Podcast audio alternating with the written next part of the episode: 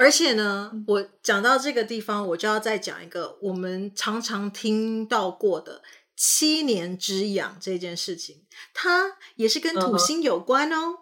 哦、uh -huh. oh,，对，Really？我们刚才讲了，uh -huh. 土星会绕一周二十九点五年，对不对？那我们就把它 round off 一下，二十八年，你除以四就是七年。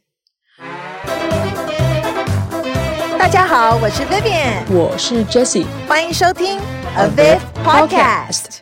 Hello，大家好，欢迎收听 Aviv Podcast。今天呢，我是跟 Jessie 一起来主持我们的，我看一下，这个已经是第六集了。Oh my gosh！我们已经默默的就进行了六集，对，虽然前面几集 收听的人真的不多，好像只好像我们厚积薄发，对，现在是一个累积期，OK，非常的摩羯啊、嗯哦，因为你知道今天我们的主题就是跟摩羯座有关，土星，OK，我其实其实是守护摩羯的土星啦，应该这样讲。啊 我太激动，现 在口水都 吞到土星这个。今天是你的、你的、你的、你的、你的、你的长处嘛？你的强项？嗯、呃，其实是我的弱项，因为我的星盘里面最弱的是土土象星座跟火象星座，但土象可能比火象更弱。我唯一其实你知道，真的是还好，我的星盘里面。我的月亮是一个非常大的一颗行星，落在了土象星座，所以它等于帮我镇住了很多东西。虽然月亮在摩羯座，我知道 Jessie 大概听到现在都有点不太知道我在讲什么。对，但我我我刚我刚准备问说，你可不可以帮我们解释一下到底你在说什么？但是呃，我要讲的是，虽然这个呃，就是它落在这个月亮落在摩羯是一个弱势位。弱势位是说，它落在巨蟹，它的对宫就是强势位，所以它落在嗯、摩羯是一个弱势位。为什么是一个弱势位？因为代表呃巨蟹在月亮的话，它就会很能够表达自己的情绪，它不会去压抑。但落到了摩羯座，它是会压抑，它是会不发泄、不发出来，可以承受很多很多的，非常的土星。OK，非常的摩羯座的感觉，摩羯就是可以承受很多压力，然后就是，然后最后有一天就嘣嘣爆炸的那一种。那我的土星在哪儿啊？你的土星，我刚刚讲的是月亮。呃，哦哦，我的月亮在摩羯，你的月亮在处女，所以其实我们在某一方面也那个。哦、然后这我们上一集才在讲，Jessie 特别爱摩羯座的人，所以其实我也 符合了他爱的。特质之一，因为我的月亮在摩羯。那好啦，呃、好啦但是呢，呃，你的月亮处女，我我我要我待会儿等一下私下跟你讲。因为跟你之前跟我分享的一些东西，哇，连接到喽。但这个这个跟今天我们要讲的土星没有关系，所以我们今天讲一下摩羯座这个这个星座。所以我个人是很有感，因为我的月亮在。摩羯就是一个土星守护的星座，这样。然后呢，月亮摩羯，我真的觉得，其实因为我我的盘里面蛮多水象星座的，所以我是一个，你知道，如果我没有月亮摩羯镇住我的话，我可能会非常容易走心，然后非常容易就是情绪大爆炸，然后没有办法压抑住很多东西，就是你知道会宣泄的那一种。但是因为我觉得我有月亮在摩羯，所以在某一方面让我会比较坚韧不拔一点，让我能够抗压。月亮是干嘛？月亮是干嘛的呢？它是月亮呢？它是干嘛的？它是管你的情绪是吗？对，它是你的情绪，它是别人一开始看不见的，嗯、你非常的就是你开始跟这个人很熟的时候才会看见的。你要想象太阳跟月亮嘛，太阳就是在非常明亮的时候你可以看见的。但是月亮就是黑暗里面的微微的光芒，嗯，所以它是很黑暗的时候，你要在黑暗的时候才会看到它。这个在什么意思呢？你就把它，我知道我讲的有点抽象了，但你就反推一下，哦，也意思就是说，月亮要在私下的时候跟你很熟悉的人的时候，你感觉到安全感的时候，才会显露出来的那一面。比如说，你像你是双鱼座，可能很多人就会跟你讲说：“哎呀，你你很不像双鱼耶什么的。”那是因为一开始，听到这种话，因为一开始大家可能会看到你是双鱼座，可能会觉得哦你是双鱼之类的。然后你水星双鱼，可能你讲话的时候很双鱼，但是认识你之后会发现，你其实是一个像你像 Jessie 的话，就是处女座。哦，原来你是一个很自律的人，原来你是一个很龟毛的人。我操，我现在我很洁癖，但是真的我很洁癖。呃，你没有好不好？你明明住在我家里，哪有？哎，我跟你说，你卫生纸都乱丢。不是，不是，我跟你说，你知道，你知道这个这个东西我是怎么怎么发现的吗？你之前说你说月亮星座是你越到三十岁之后你越像。我跟你说，我三十岁之后我非常。非常非常的洁癖，没有没有，上升星座人家有讲过说，上升星座是三十岁之后，但是其实有一点误解，上升星座是也是也类似像太阳，上升星座是别人一开始看到你的样子，或者是说，嗯，别人看到我的不是太阳星座吗？其实太阳星座是你这一生需要活成的样子，或别人期待你的样子，需要活成。对，或别人期待你的样子太阳看到的那个，不见得你是。Uh. 月亮是你私底下的，上升才是你真正出生一开始的原最原始的最原本的那个个性，或者是说你的一些行为模式会是很像，甚至还有你的长相是跟你的长上升星座有关。这跟长那长相怎么怎么怎么看？那火象星座就长得比较火火火火气吗？呃，比如说，嗯、呃，比如说，OK，因为每一个星座有，呃，如果你学习星座，它星座还有一一一一个一个 part，它是专门跟医学有关的。如果你学习医学占星术的话，它、嗯、就会讲说，每一个星座会有一个守护，诶，不是守护，呃，主导的一个身体的 part。部分哦，那个占星杀人案里面不就说嘛，说什么呃天天平是什么呃是什么肚子是吧？然后那个、嗯、但是他没有双鱼没有掌管任何东西，双鱼掌管的是脚，哦哦哦，双鱼掌管的是脚脚丫，因为你知道想 Little Mermaid，他没有脚，所以他多么渴望能够有脚。哦，因为双鱼是最后一宫对吧？所以它掌管的是脚。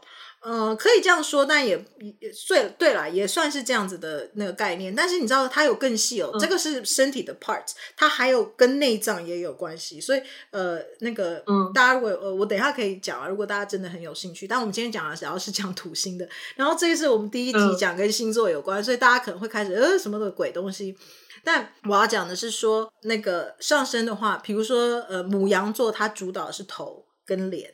所以他的脸或头就会非常的有特色。嗯、那我们今天要讲土星的话是摩羯座，嗯、摩羯的话是是跟皮肤还有骨头有关。所以如果上升是摩羯座的人，可能会长得比较骨感，或脸会非常的有棱有角。等一下，question，呃，你说长相的话是这个？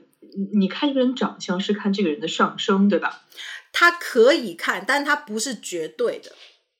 OK OK，但、嗯、然后比如说我的上身是巨蟹，嗯、那巨蟹就会有一个非常的明显的特征，就是会有妈妈的感觉。那妈妈有什么感觉呢？嗯、就是胸部。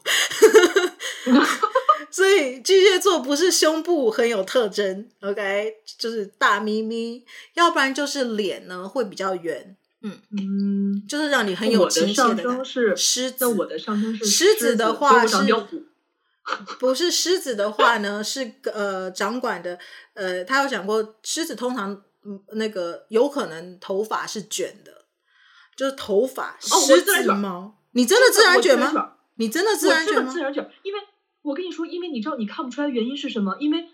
我留长发，为什么？你看我头发有时候总是乱乱的，因为我后面总是卷的。那个每次给我剪头发的人都说说，有没有人告诉过你你是自来卷儿？然后我说是不是？因为我觉得是我小的时候一直扎头发，然后剪了短发之后，我小时候就那个头发就是方便面，你知道，比现在还卷。他说不是，他说你就是天生自来卷。他说你看，他说你你洗完头之后，我梳你的头发。你后头发后面都是弯的，为什么我头发总是翘？尤其是尾部，就是因为我留长发，我头发很重，它很坠，所以你看不出来。但是如果但是你看你看你你看你看你看到这里呢，我洗完澡之后这都是弯的，所以我我剪短发的时候，我我我上上学的时候他就总说说我的那个头发很乱。就是我没有办法，真的，我就是自来卷，自来卷人就是这样，我真的没有办法。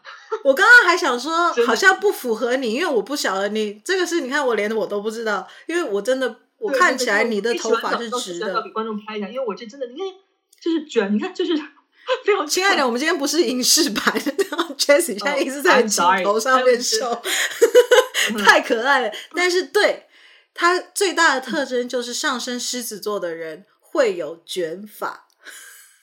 哦，那呃，你知道唐立淇也是上升呃唐唐启阳啊，他可能会很恨我，一直叫他唐立淇。嗯、唐启阳他也是上升狮子，他说他也是自然卷。行，嗯，你不是很 Q 的那一种啦？对，因为我是因为我头发太重了，他就是那个我问我就是大卷，说因为你头发太重之后大大卷，所以他他不让我剪短发，然后到时候我可以给你发我那个照片，非常好笑，他就是起来就哎大家 这样，如果。Jessie 发来的话，我就把它 PO 出来，因为他很想要给大家看。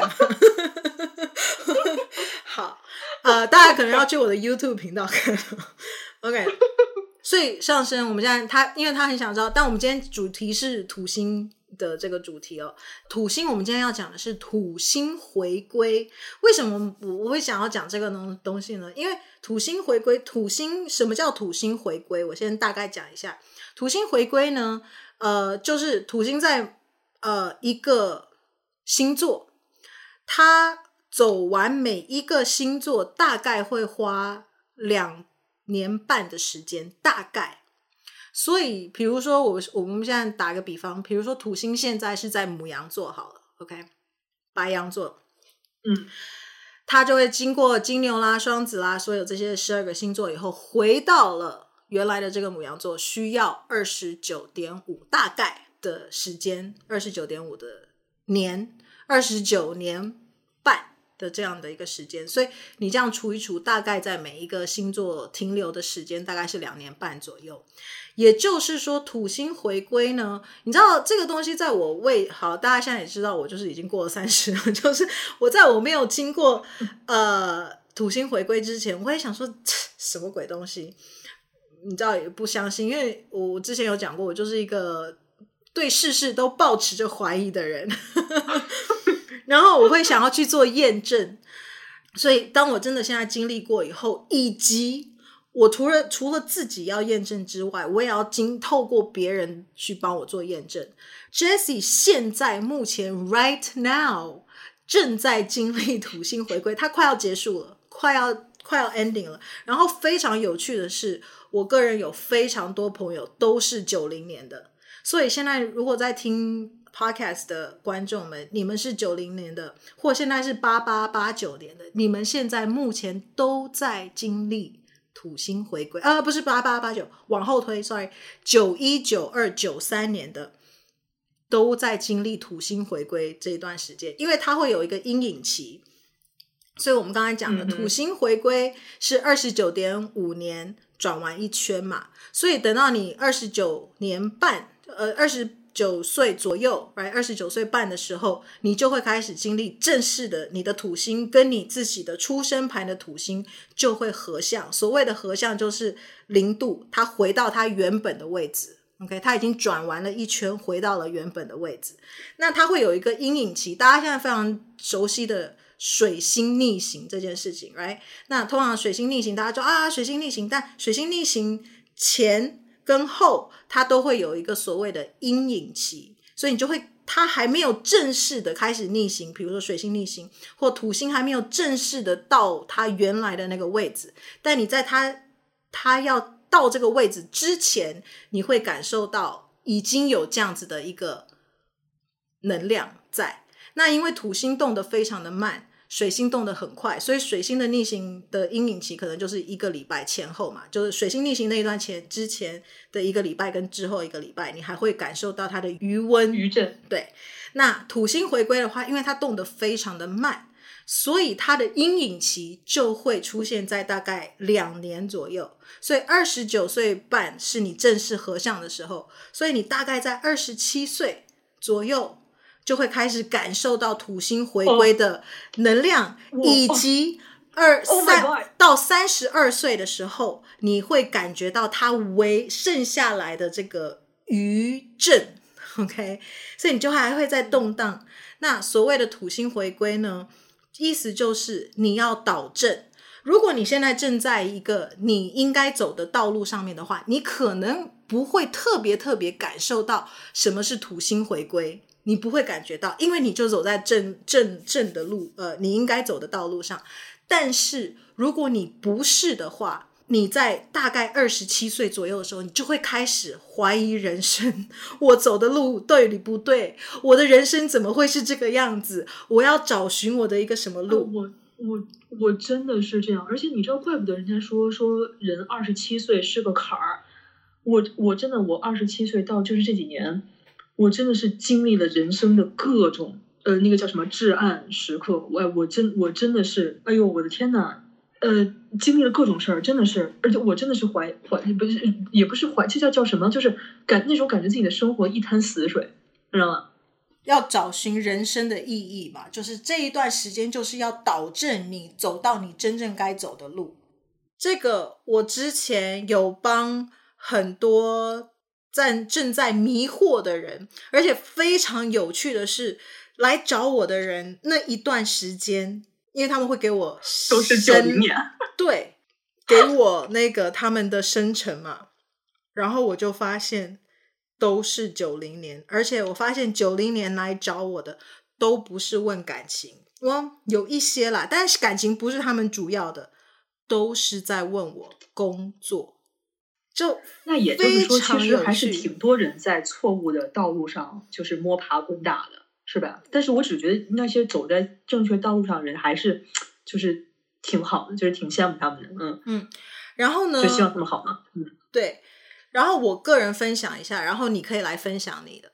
我在二十，可能其实我更早，大概二十六七岁的时候，其实因为我那时候在 Utah，然后呢，我就整个人在想说，嗯、我是我是非常非常不开心的。一直觉得我的人生，我每一天晚上坐在床上面想的就是我的人生就要这样了吗？我真的觉得我是一个不平凡的人，我不知道大家是不是都会这样讲想啊？但我会觉得我我真的不想就这个样子下去。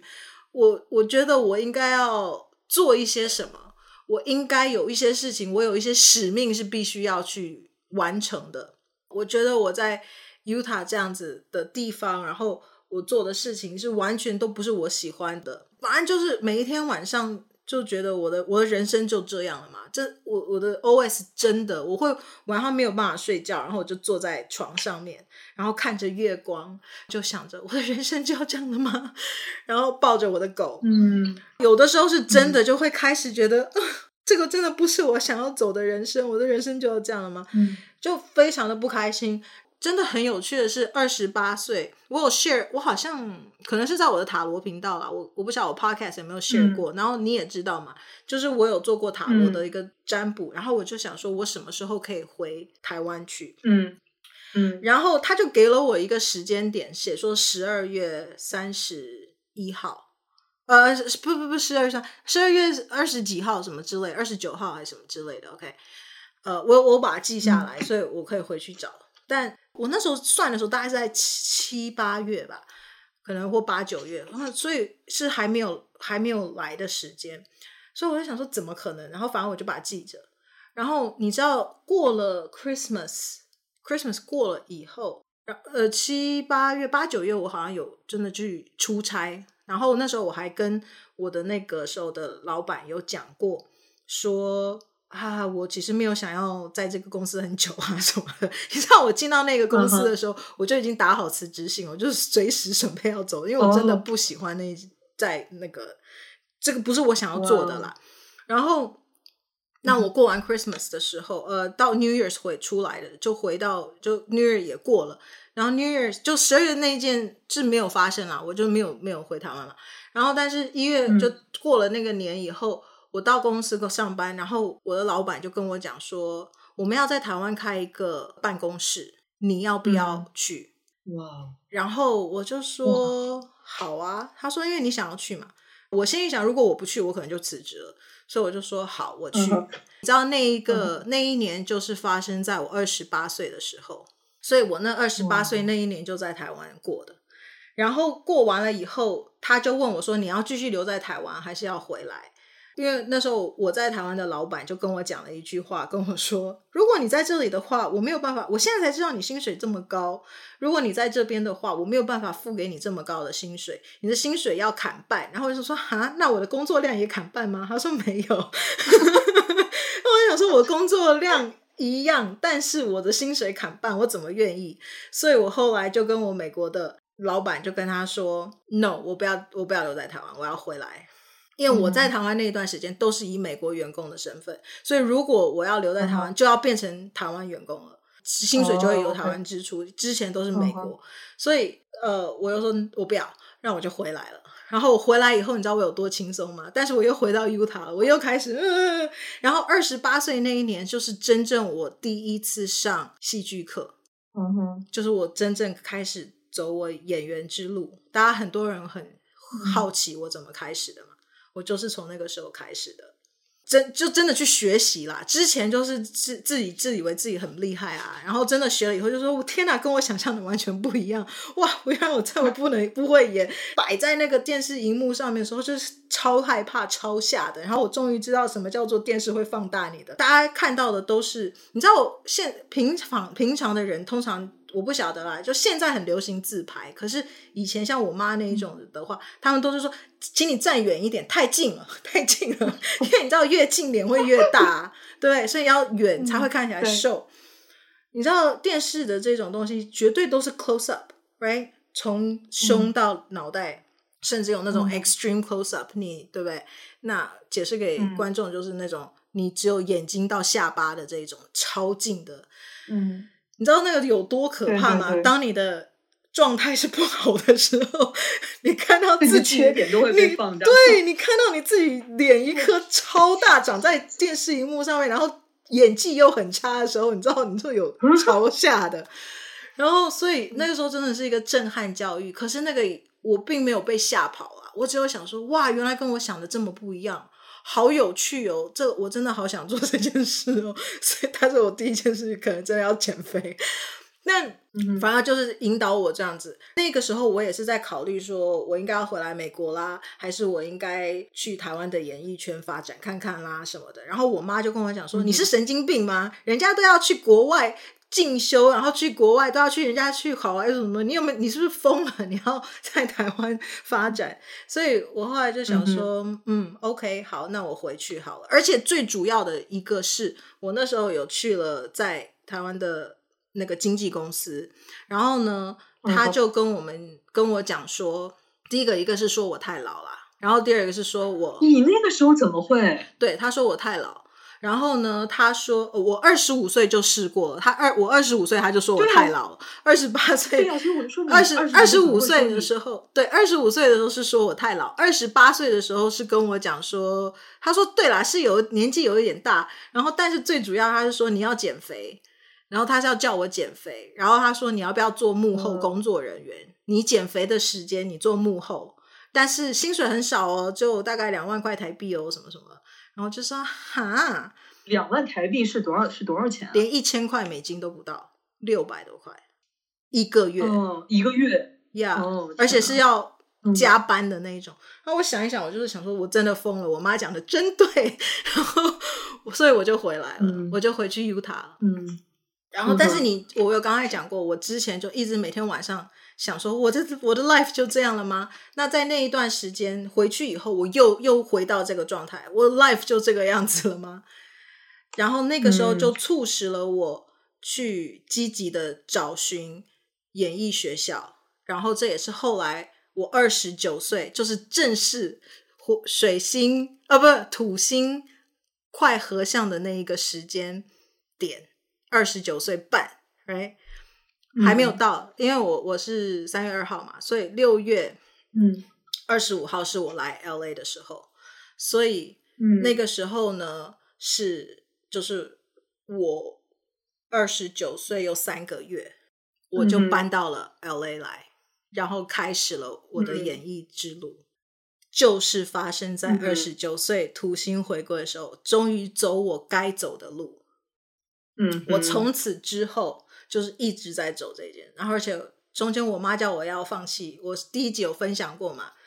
没有，就是坚持。嗯嗯，我觉得这个也是有点跟我月亮刚刚一开始分享的，我的月亮摩羯有关，因为其实我以前有做过。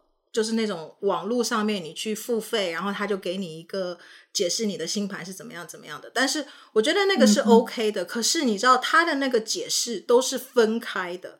哦，你的水星落在是这个东西，嗯、然后所以你是这样的人，可是它不会是一个综合的解释。所以这也是为什么，嗯，你知道电脑还是不如人脑的厉害的原因，就是因为嗯，你叫一个。占星师，或者是他会有一个综合的一个，就是塔罗牌也是一样。你在网络上面那个，它就是单一一个一个，它不会有一个 combination 去解释一个东西。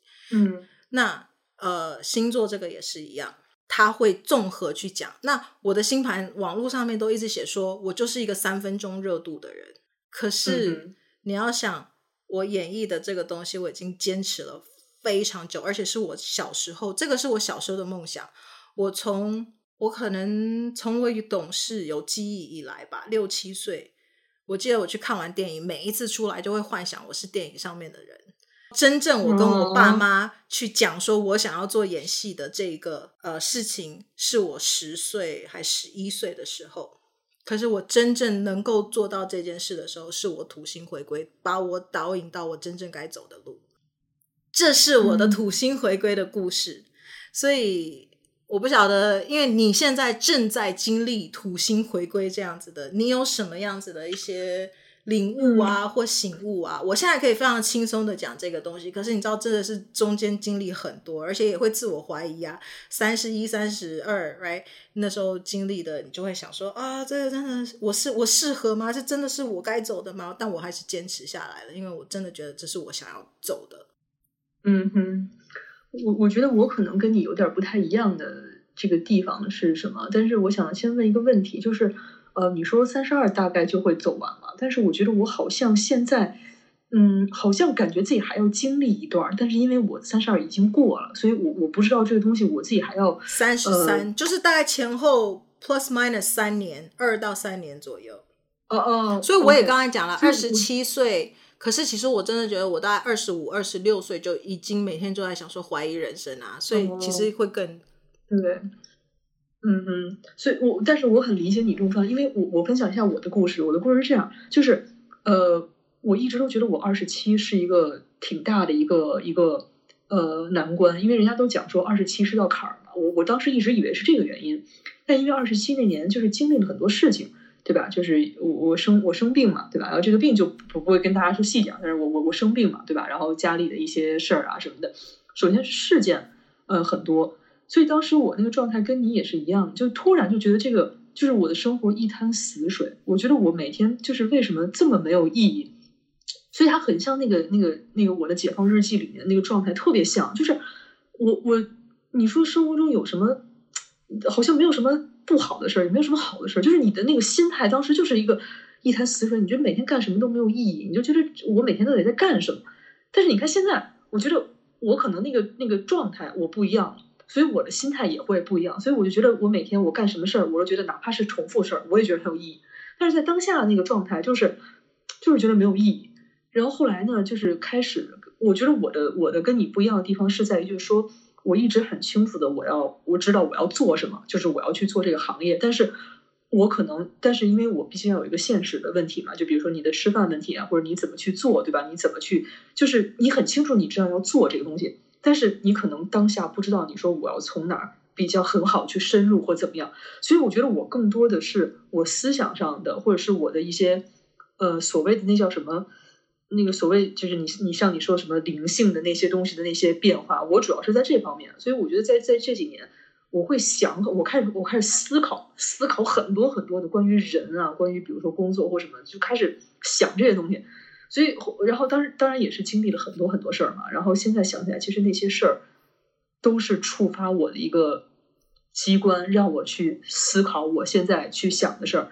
所以我觉得慢慢就是刚开始的时候经历很多事儿不不开心嘛，然后后来就觉得还是到现在这个阶段是觉得挺挺感谢的，因为如果不是这件事儿发生的话，我不可能去了解一些好像我本该应该了解的东西，所以我觉得这是我跟你不一样的部分。但是我跟你一样的部分也是，就是如果没有发生那些东西，应该是说我不会是现在这样的状态吧。然后我觉得我还跟你可能会有一个不一样，就包括我们这一年九零年会有一个不一样，就是我们真的是经历了二零二零年疫情，疫情的时候正好是我们都三十岁的时候，因为三十岁也是算是人生的一个，就是你从二十奔三十嘛，对吧？他他应该也是一个心态上会有一个转变。所以当时我记得我我三十岁前几天的时候，我真的是焦虑，你知道吗？就尤其二十九岁半那会儿，然后我就觉得好焦虑，就觉得天呐，就我要我要三十了，你知道吗？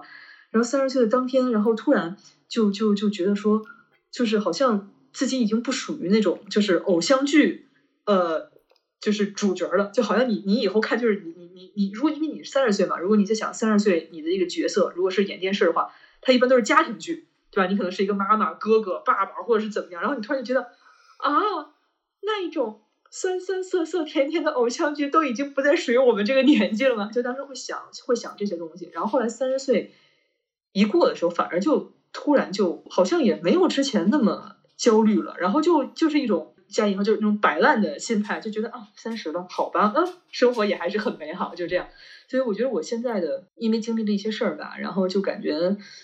嗯，可能还没经历完，但是比之前要好很多，就是对思考了很多。对我，所以我的故事大概是这样。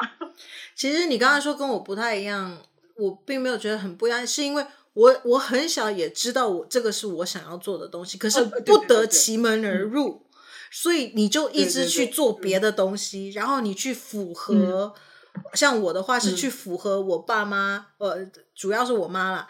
的对我的一些期待啦、嗯、要求啦，然后违背了自己心里面真正想要做的一些事情。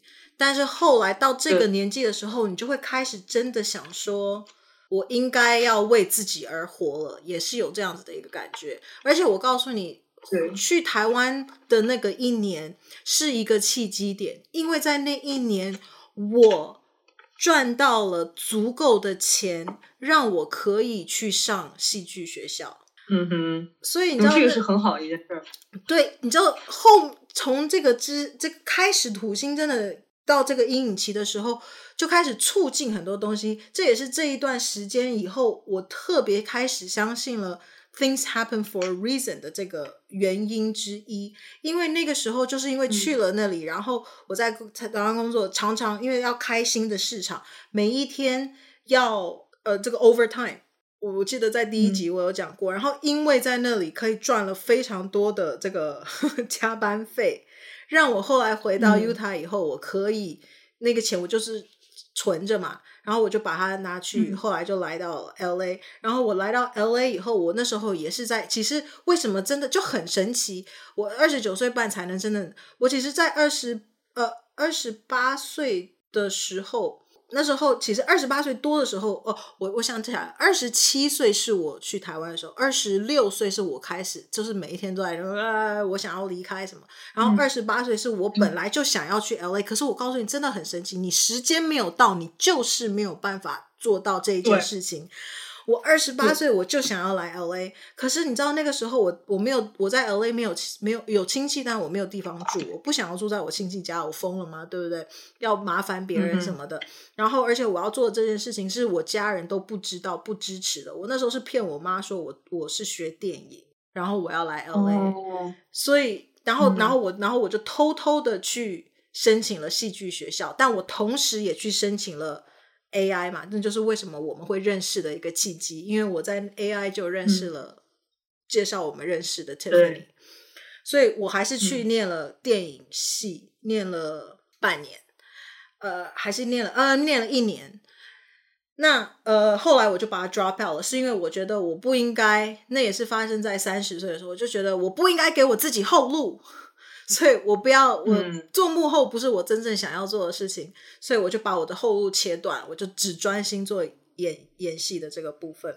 但是二十八岁的时候，就是我一直在想说，我要我要来 LA，可是真的没有办法，我有足够的钱我也来不了。嗯、我没有地方住，然后我要怎么过来？然后而且 Utah 也有房子，然后还有我妹，还有狗，还有很多很多事情你要去考量。很多事情是你想要做，嗯、可能你还有一些现实，像你刚刚讲的现实的一些东西去绑住你，让你没有办法去成型。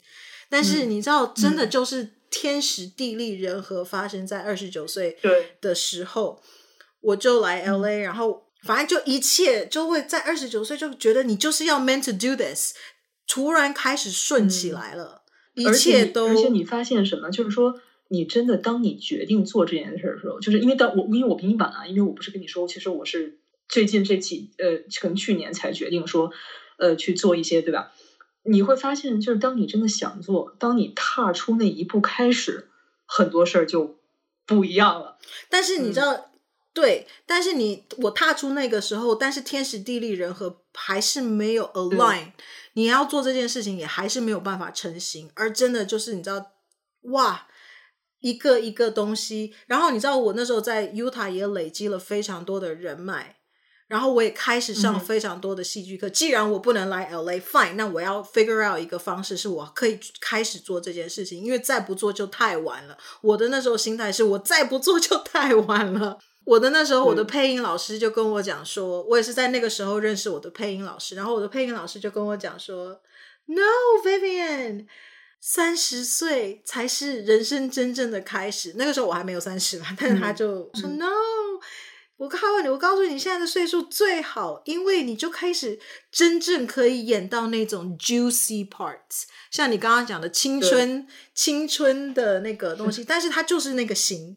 但是你要在一定需要一些社会经历以后，你才能开始演，不是一定是妈妈。所以这也是为什么我其实，在某一些方面还是要感谢我妈的部分，就是我妈叫我回来美国，因为美国真的不 care 岁数这件事情，他们从来不会问你几岁，我只要看起来自己保持的还是像别人 visual 觉得，哎，你是几岁，那你就是可以演几岁。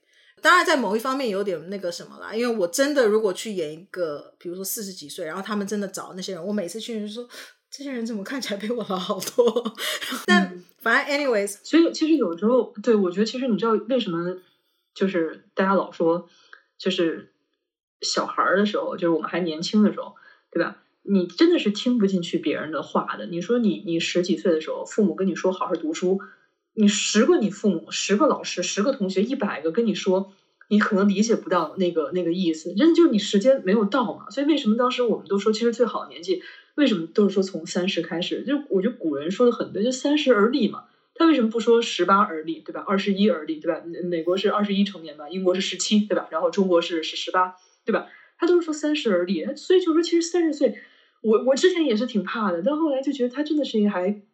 挺好的一个状态，而且我我我是什么呀？我是发现我真的是经历了这个事儿，然后去促使你做下一件事儿，然后你做下一件事儿，同时你这个事儿其实你的东西就慢慢就往前就过了。所以我觉得真的是一环套一环，真的是那个那个 things happen for a reason，就是你不你不经历那个第一步、第二步，你不可能直接跳到这个第四步，对吧？只有你跳到这个第四步，然后你往回看的时候，你才能知道哦，为什么它是一个这样的安排。对所以我会觉得说。就是有很多人跟事儿吧，我觉得确实是要经历的，而且像你刚才说的，我觉得有有很大一部分人吧，就是就是那个《无声告白》里就那本书嘛，其实我们终其一生就是要摆脱别人的期待，对吧？所以，我我觉得这个话其实说的挺好的。但是因为像比如说我可能因为我爸妈对我没有没有期待，就是他真的是对我没有期待，就是他们俩就是很好嘛，然后我就是哎，所以就可能我我这方面可能稍微会。好一点点的，就是就是可能就父母没觉得说你会希望，就因为我父母也不催婚，对吧？然后我爸妈一直觉得就是干嘛要催啊，对吧？就是你催了就能找啊，对吧？就是他们也不催我这种东西，所以这这点是我很感谢我父母的一个嘛。然后他们有他们自己的生活，对吧？他们思想非常的开明，所以我觉得这个可能是呃，我觉得很感谢他们的一点。但是我很同意你刚才说的，就是有很多时候，即便你已经很困难的做了这个决定之后。然还是有很多东西可能就是要就是那个叫怎么讲，就是那叫什么什么 hold you back，right？然后可是这个时候就在考验你说，其实你这个时候当你决定之后，你再遇到的这些困难，其实它就是在考验你，你是不是足够坚定的想要去往前走。嗯，这也是为什么我们回到星象的部分，嗯、土星在星座学里面被定义是一个凶星，但是其实如果你真正去了解土星这一颗星的话，其实它是多么可爱的一颗星。呃，也许因为我我月亮你知道想要什么。呃，嗯，对，但是也许因为我是月亮摩羯啦，所以我就会觉得摩羯好，呃，摩羯其实并没有想象的那么可怕，right？它就是一个外冷内热的一个星座。但是我要讲的是，土星守护的这个东西，它是一个历久弥新，像我们上一集讲的。它会在让你年轻的时候经历非常多的磨难，嗯、可是这个磨难你当下看真的是磨难，真的是天哪，我可能过不去了，我可能要死了。可是你这个坎儿过了，你这一个阶段过了，嗯、你这个困难困难克服过去了，你就是一个全新的人，你就有一个不一样的领悟，嗯、你。重生了，而且土只要有任何跟土星，嗯、比如说像金星跟土星有一个有合相会有角度的话，就你的爱情或你的金钱观，可能一开始会经历一个很痛苦的时代，呃，时时间或什么的，嗯、但是它是一个考验，你就把它看作是一个考验。你过了以后，它是你知道土星的特质就是年纪越大越吃香。真的就是所谓的刚刚用的那一句成语“历、嗯、久弥新”。嗯，因为我有的时候也会想，就是呃，因为大家都说早经历会比较好嘛，对吧？然后有的时候也会想说，哎呀，我这些，比如说你三十多岁，对吧？然后你经历了很多一些事情，你会想说，哎呀，我都已经三十岁了，然后我我我经历这么这么，就是如果他在我年轻的时候经历多好，对吧？因为因为三十其实毕竟是一个，他不是刚毕业的小朋友。他又不是那种说已经承受到是一个那样的，对吧？所以我就想说，其实这个时间真的发生的真的是刚刚好，真的一切一切都是刚刚好。就是我一直呃相信的一句话，就是你现在经历的，就是当下你能够经历的，你能够承受，其实最好的一件东西，就是可能比如说我们讲说老天在这个阶段没有给你很多，或者是收回了你很多，我觉得那都是。怎么说一种经历吧，就是你现在你所有的状态，那就是你当下最好最好、最适合你现在这个状态下的状态。呃，或者是说，嗯、你知道老天或嗯，比如说像你你呃信的那种西洋教这样，就是上帝，right 或者老天，他要、嗯、他不会给你过不去的考验跟困难。Right，这些东西都是一定是你可以、嗯、可以经、你可以过的、你可以克服的。And 英文有一句话叫做 “What doesn't kill you makes you stronger.” You stronger。呃，说到这个呢，大家非常适合去听 Christina Aguilera 的《Fighter》。还有 Christina Aguilera 还有一首歌非常，他的那个歌词超好的，叫做《I Will》。那个歌词超棒的，oh, 嗯，Christina Aguilera 的两首歌《Fighter》I Will 推荐大推，大家可以去听。嗯哼，呃，对，真的，其实其实有的时候大家不要不要去担心说，哎呀，我怎么这个年纪还在经历这种事儿？不是的，就是你什么时候都是最好的年纪，真的真的不要有有那种，因为我知道我我看到过很多身边的人，他会想说，哎呀，我我怎么这么不顺，或者说我我怎么，哎呀。就是当然你会经历一些困难的时候，你当然会有一些可能我会崩溃啊，或干嘛的。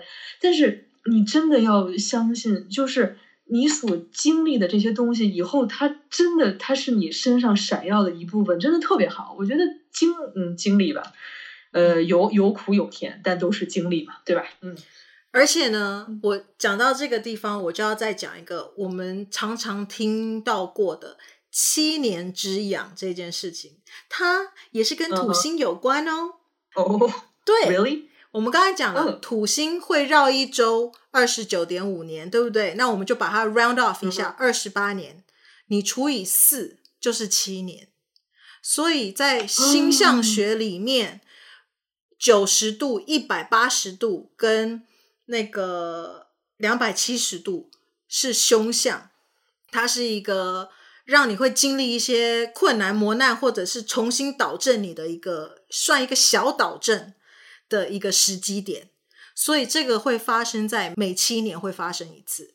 那我们刚才讲了有阴影期，对吧？所以你大概在第六年到第七年跟第八年这一段时间，就是它的这个七年是它的开始要合相嘛，七年半其实七年半它会开始要合相，但你大概在第六年跟最后八年就会感受到。但这个所谓的七年之痒跟土星很有关系哦，所以每七年你就会经历一次讨证，跟经历一次重新去思考很多事情，然后想象你的呃，看看一下你的限制，因为土星管理的是限制还有责任，所以你就会开始想说这个对不对？我走的路对不对？我这样做是不是对？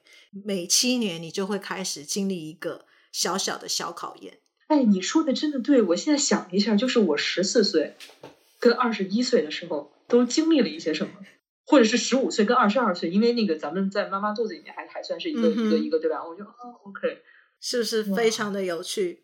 然后呢，我们现在大家都呃，就是如果你现在是三十岁左右的话，你就已经经历过你的第一次土星回归。那我们刚才讲了二十九点五年就会。回归一次，所以下一次的土星会有，因为我们现在的人活得越来越长，所以我们会经历第二次的土星回归，会发生在你你算嘛，二十九点五乘以二，大概在五十九岁，五十九岁的时候，嗯哼，right，五十九岁，跟中国的这个呃，I guess 呃八字学也有关。我们也讲一甲子是六十嘛，嗯、所以。哦这个呃，就是甲乙丙丁戊己庚辛这个东西，然后跟你那个子寅卯什么什么什么的那个加搭在一起，它会绕到这样一整圈是六十年，所以这个跟我们的土星又有一点点小小的合到了，所以五十九。哎，所以你说你说二零二零年咱们疫情这一年，它就是甲子年是吧？嗯哼，是甲子年吗？是吗？我我不是很熟。甲子吧。这个中国的占星的东西，嗯，但是其实很多东西是合的。其实像我看我的紫薇啊，跟我看我的西洋的星盘啊，其实讲的很多东西是是是一样的，就非常有趣。其实都是互通的。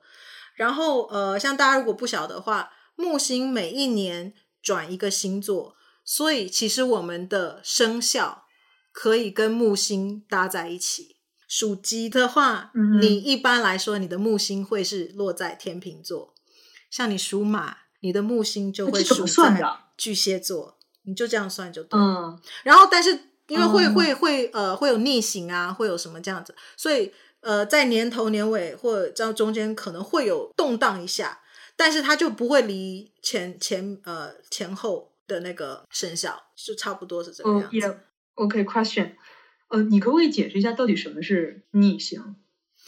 逆行行星不会你逆行啊？是对啊，这都到到底是什么意思？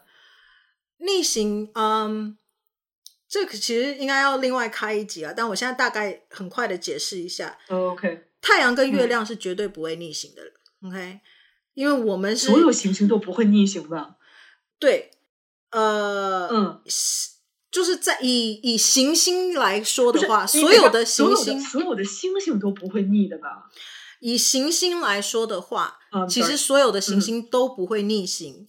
嗯但是因为我们是太阳系，所以我们会以太阳来旋转嘛，对不对？我们是按照太我们在旋我们太阳转，对不对？还是太阳绕着我们转？怎么样？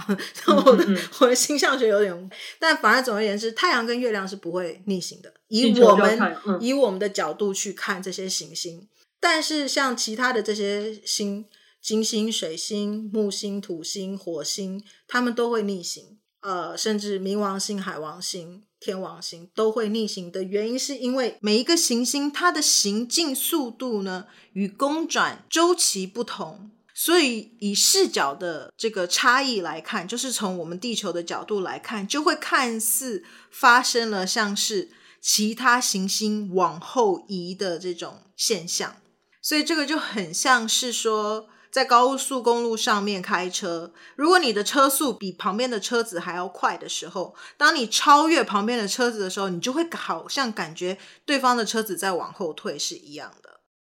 哦，OK，因为以我们继续往前走的时候，它看起来像是它速度变慢。哦，对对对，哦对，就比如说这呃一个一个是这样这样子嘛，然后如果它动很慢的话，其实你这样这样，它等于这一刻就是算像像它在逆行。所以其实、嗯、对你刚刚讲的没有错，行星都不会逆行，但是以我们动的很快的话，嗯、它看起来像在逆行，嗯、所以是这样。那但是太阳跟月亮是绝对不会逆行的，嗯、所以你只要记得这样就对了。好，我们讲到土星，所以下一次的第二次的土星回归会在发生在五十九岁会合相，但是你一样，我们刚才讲了加三减三，所以五十六到六十二之间。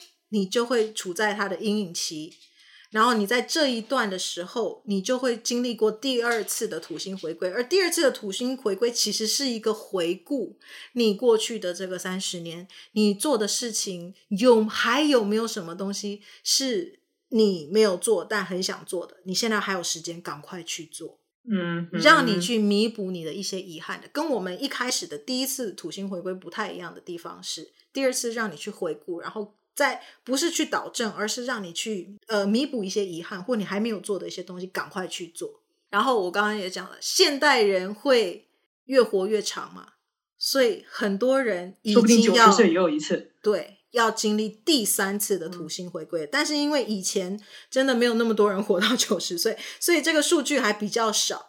所以现在很多人开始经历第三次的土星回归，会开始写一些。呃，第三次土星回归，他们经历的一些东西，所以呃，第三次的土星回归，大家如果真的很有兴趣的话，可以去找一些占星家，是现在可能或曾经经历的土星第三次的土星回归，但那个时候应该就是完全是回忆，或者是或者可能要去分享吧，他的一些经验跟经历，因为你那时候要再去做什么，你可能不太能够做什么了吧。Right，因为已经就是五十九再加二十，再加三十，对不对？八十九岁了。嗯，所以呃，我不晓得今天这个土星回归应该会让大家很有醒思吧。我们不知不觉这样也讲了快一个小时了。嗯，所以怪不得人人人家说人老了之后就会回忆过去。嗯，对啊。所以土星是一个非常有趣的星，真的不要把它想得太可怕。它其实是一个很好的星，而木星大家会觉得它是大吉星，可是它扩张的太大的时候，有的时候会乐极生悲啊，对不对？嗯，right, right. 而且你看，我们上一集也有讲那些摩羯座的人，他们真的就是年轻的时候很辛苦，但越老越厉害。越棒，越被人家肯定。但是也要也是要看，也是要看整个的星盘跟上升或者是综合，是吧？对，呃呃，OK，OK。但是摩羯，因为我刚才在想，呃，OK，嗯，你说，Sorry。但是摩羯跟土星能量很重的人的话，嗯、特别有这样子的一个，他他其实他们有点活得有，其实是有一点辛苦啦，给自己很多的限制，给自己很多的压力，给自己很多的。责任，但是他们老了以后会活得很精彩，嗯、而且啊，呃，我们刚才讲上升如果是摩羯的话，呃，是我们刚才讲有点骨感或者刀凿般的五官，呵呵，还有就是要、嗯、还有另外一个特质是皮肤。他也是掌管皮肤的，所以很蛮多上升摩羯的，可能他们会很 care，很保养他们的皮肤。如果真的很 care 保养皮肤的话，他们就是皮肤很好，但也有可能他会有一些皮肤上的一些问题，他们是要去处理的。皮肤特别敏感啦，嗯，或者是皮肤有一些什么样子的问题啦之类的。嗯，对，因为我刚才一直在想说，就是你讲这些星啊什么的，我觉得就是。要先看单一，比如说你是一个怎么样，然后还要去看你你星盘里面的一些东西，所以我觉得还是挺挺难的，因为你要综合这么多星一起看，还真是，嗯，对。但是土星回归这个是大家每一个人都会经历的，所以今天讲的这一集的话，嗯、就是大家，而且你知道有很多的剧，其实刚才你讲的三十而立，好像有一个有一个剧就叫这个嘛，对不对？三十而立，嗯。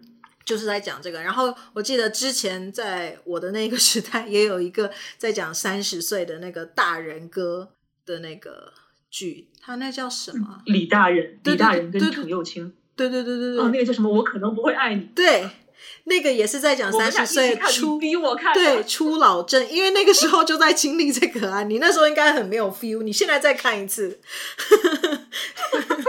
就会有这种感觉了。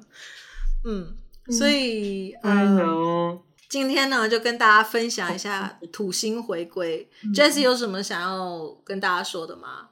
没有，我只是刚才就感叹一句，我觉得好神奇，就感觉你说完这个之后，跟以前自己的经历怎么就突然对上了？对，而且你刚刚自己说的七岁、十四岁、二十一岁、二十八岁之后再看三十五岁，right？